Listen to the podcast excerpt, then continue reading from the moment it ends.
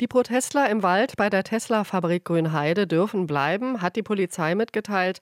Derzeit gibt es keinen Grund, die Besetzung des Waldstückes zu beenden, sagt ein Polizeisprecher. Mal sehen, wie lange noch. Vielleicht will Autobauer Tesla den Ausbau ja doch durchziehen und irgendwann roden. Der Hauptgeschäftsführer der Unternehmensverbände Berlin-Brandenburg UVB nennt die Ansiedlung von Tesla einen Glücksfall für ganz Brandenburg, war enttäuscht, dass die Grünheider sich mehrheitlich gegen den Ausbau ausgesprochen haben. Jetzt ist Alexander Schirp am Telefon. Guten Morgen, Herr Schirp. Guten Morgen, Frau Dahl. Und nun dieses Protestcamp. Ist das die nächste Botschaft an Tesla? Ihr seid unerwünscht? Naja, es ist sicherlich kein, äh, kein freundlicher Akt, aber es ist auch irgendwo ein bisschen äh, Normalität in Deutschland bei Infrastrukturvorhaben dieser Gro Größenordnung. Das hat es immer wiedergegeben und von daher ist, glaube ich, der Puls jetzt bei Tesla noch einigermaßen ruhig. Die Polizei und auch der Landesforstbetrieb, das Waldstück gehört dem Land, sagen, die Protestler können erstmal bleiben. Aber wie lange, äh, Herr Schopp, siehe Hambacher Forst oder Lützerath in den westdeutschen Braunkohlegebieten, da gab es ja am Ende richtig Krawall. Na, man muss, glaube ich, tatsächlich dann sich die Fläche mal genau angucken. Das äh, ist ja jetzt das Areal, um das es auch bei der Abstimmung der Einwohner von Grünheide ging, wo also eine Kita und ein Güterbahnhof entstehen sollten. Man darf es nicht verwechseln mit dem Areal, was ja längst gerodet ist, äh, wo Tesla sozusagen die, die Fabrik nochmal spiegeln will. Das ist jetzt unmittelbar durch diese Besetzung ähm, gar nicht tangiert. Dass die Grünheider die Erweiterung der Fabrik abgelehnt haben, sehen Sie als Auftrag, noch intensiver über diese Erweiterung, diese geplante Erweiterung zu informieren. Wer sollte das machen? Wie sollte der das machen? Ja, bei der, bei der Information und der Kommunikation ist sicherlich das Unternehmen zuallererst in der Verantwortung.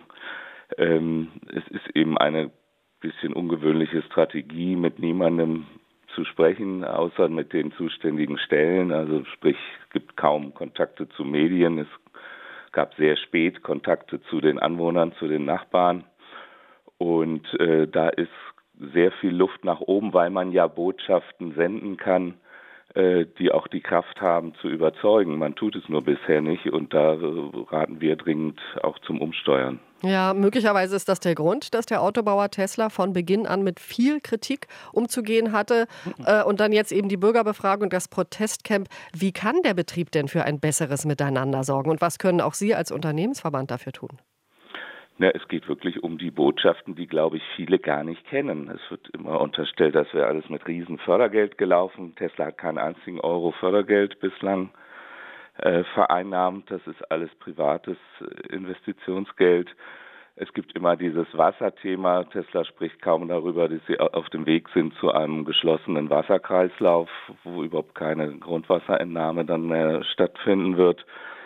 Die wenigsten wissen, dass dort über 1200 Arbeitslose einen Arbeitsplatz gefunden haben, dass dort Inklusionsprojekte laufen.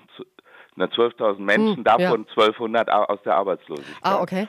Und ähm, dass das Inklusion läuft, da gibt es ein Projekt, da sind 100 Gehörlose aus der Ukraine in der Produktion. Das sind aus meiner Sicht alles tolle Geschichten, vom Beitrag zur Mobilitätswende ganz zu schweigen. Aber wie gesagt, es, es es wird nicht kommuniziert und dann äh, kommen Entscheidungen zustande, die ja rational kaum nachvollziehbar sind, wo sich Anwohner gegen einen Güterbahnhof und eine Kita wenden. Gerade der Güterbahnhof hätte ja dazu geführt, dass das Grünheide entlastet wird von, von Lkw-Verkehr. Ähm, also und das sind eben ganz Dinge, die passieren, wenn, wenn nicht frühzeitig und nicht vernünftig kommuniziert wird. Aber, und ja, ja, was können wir tun? Wir sind natürlich sozusagen flankieren von der Seite, aber bemühen uns dann eben mindestens mal diese Botschaften auch mal zu senden. Aber was ist dran an der ganzen Kritik? Sie haben äh, den, den äh, Wasseraspekt angesprochen. Schadstoffe äh, im Abwasser. Heute berät der Wasserverband Strausberg-Erkner, ob er die Abwasserentsorgung bei Tesla einstellen wird. Das ist ja schon eine krasse Drohung. Ist Tesla eine Gefahr für die Umwelt?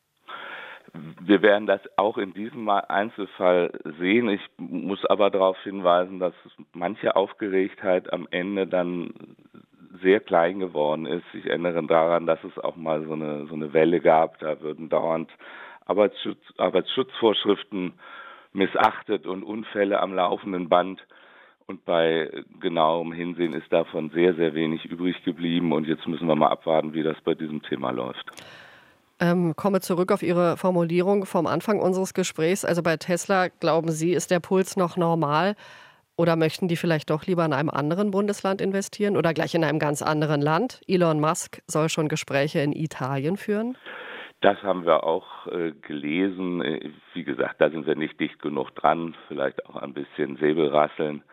Äh, wie gesagt, es ist ja bislang sehr, sehr gut gelaufen. Äh, muss immer wieder daran erinnern, dass da vor zweieinhalb Jahren noch eine große Sandfläche war und jetzt produzieren da über 12.000 Menschen äh, Autos. Also das ist, glaube ich, extrem gut gelaufen und jetzt geht es darum, dass das nicht kippt. Und klar muss man mit den Menschen, es liegt am Ende wirklich viel an den Anwohnern, an den Menschen in Brandenburg insgesamt und bleibt natürlich die Notwendigkeit auch, auch zu appellieren. Jeder muss bereit sein, sich auch zu verändern. Wir werden nicht äh, die Herausforderungen der Zukunft meistern, wenn wir sagen, wir lassen einfach immer überall alles, wie es ist.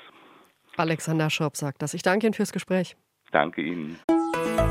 RBB 24 Inforadio vom Rundfunk Berlin-Brandenburg.